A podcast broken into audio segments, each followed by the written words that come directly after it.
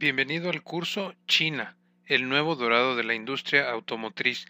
Este curso es parte de un curso que se impartió en el Congreso Universitario de Negocios Internacionales en Puebla, México, y hemos decidido empezar con una serie de cursos online gratuitos para aquellas personas que se quieren seguir capacitando dentro de nuestra comunidad de comercio y aduanas.com.mx. Durante este congreso existieron una serie de ponencias, una serie de talleres y tuvimos la oportunidad de participar como comercio y aduanas.com.mx a través de su servidor, el maestro Luis Ceballos, en este congreso de grandes resultados y de cerca de 1.200 alumnos. Eh, tuvimos la oportunidad de estar conviviendo con muchas personas del comercio exterior a nivel nacional y les quiero decir que es, eh, por lo menos a nivel universitario, uno de los congresos más importantes del país. Así es que quisimos poner este video a disposición de todas las personas eh, como un webinario, llámenle ustedes, o como una especie de seminario por internet. Así es que lo grabaremos en varias partes. Si ustedes quieren ver todo el webinario, eh, está disponible en parte por parte. Así es que pueden ver secuencialmente. ¿De qué hablamos? Eh, durante esa conferencia.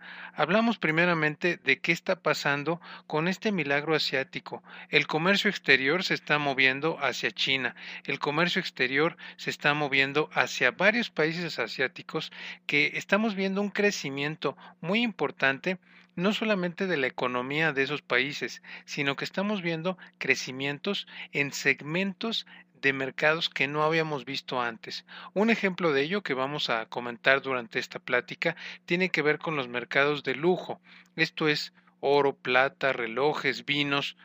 Antes los chinos no se daban tantos lujos, de hecho muchas de las culturas asiáticas están, em, digamos que, eh, dominadas por una religión la cual les eh, los autolimita de alguna manera y estos mercados de lujo eh, pues denotan un nuevo consumidor chino. También hablamos en esa plática del contexto actual y futuro de China, qué es lo que está pasando, cómo vemos la economía, eh, algunos eh, sectores que vemos importantes. También comentamos cuáles son algunas de las oportunidades para las empresas mexicanas. Es decir, dentro de esta globalización hemos visto una primera oleada donde muchas empresas quisieron importar desde China porque los costos en China son más baratos. Pero ahora estamos viendo una segunda oleada de empresas que quieren hacer negocios en los países asiáticos. ¿Qué oportunidades podría yo recomendarles a ustedes? Cuatro, la industria automotriz en China.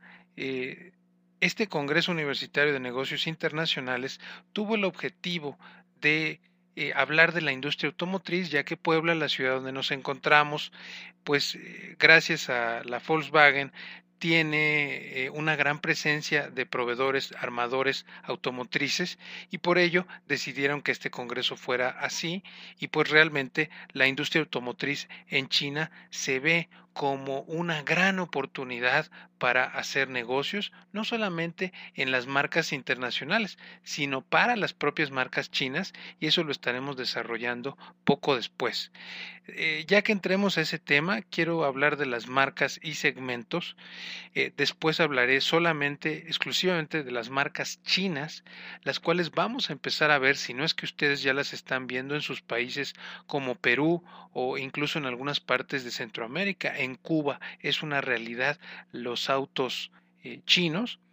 Eh, y por último, hablaremos de cómo aprovechar esta oportunidad que nos da China, que nos dan los países asiáticos y cerraremos con algunas conclusiones y recomendaciones. Así es que espero que les guste este seminario online, que es una eh, repetición del seminario que tuve la oportunidad de impartir en el CUNY, Congreso Universitario de Negocios Internacionales, y pues ojalá que lo disfruten.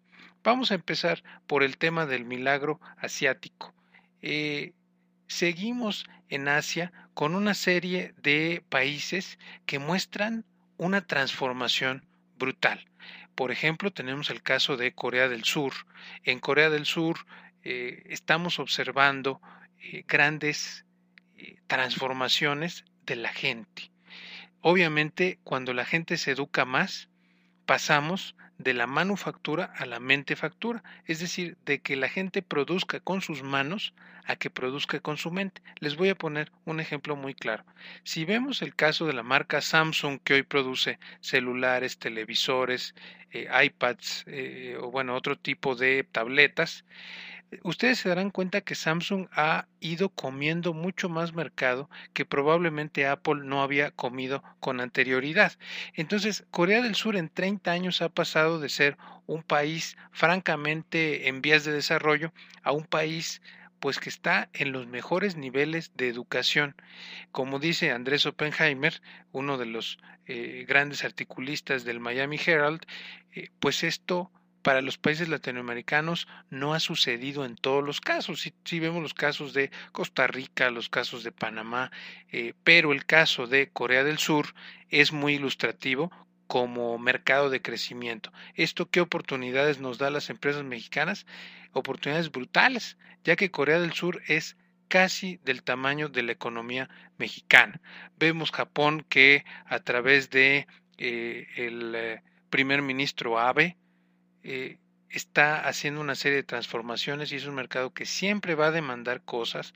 El caso de la fruta es eh, muy interesante porque resulta que eh, pues un melón puede llegar a costar 40 o 60 veces más que lo que cuesta en México y así con otro tipo de frutas y verduras. Y así podría yo continuar hablando de los milagros del Medio Oriente con Dubái, Qatar, y los Emiratos Árabes Unidos, podría yo hablar de la India, etcétera.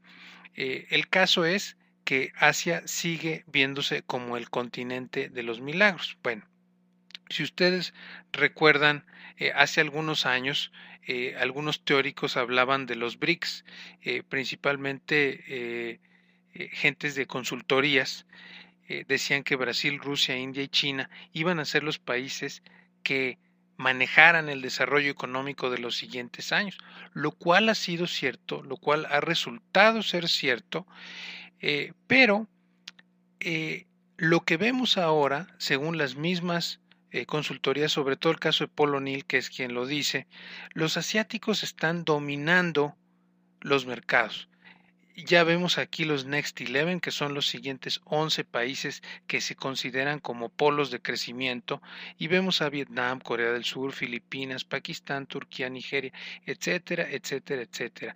Vemos que los asiáticos están dominando, vemos el Medio Oriente como el gran polo de crecimiento. Eh, entonces, esto nos significa que tenemos que voltear a ver a esos países.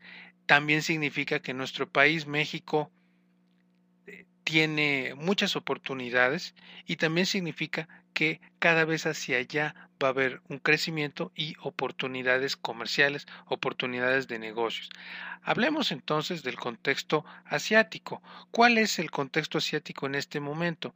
Resulta que el 50% del comercio global está en Asia, un poquito más, un poquito menos. Algunos hablan y calculan que es cerca del 60%, lo cual es cierto. El comercio se está volteando hacia allá. Eh, tenemos 3 mil millones de personas, un poquito más, que viven en esa zona. Eh, si a ustedes eh, les ha tocado ver alguno de los correos electrónicos que dicen que cómo está la población del mundo, si nosotros pusiéramos 100 personas como la población total del mundo, más o menos 50 serían de origen asiático. Esto es totalmente cierto. Algunos ejemplos de la población. China tiene 1.350 millones de habitantes, aunque esa es una cifra del gobierno.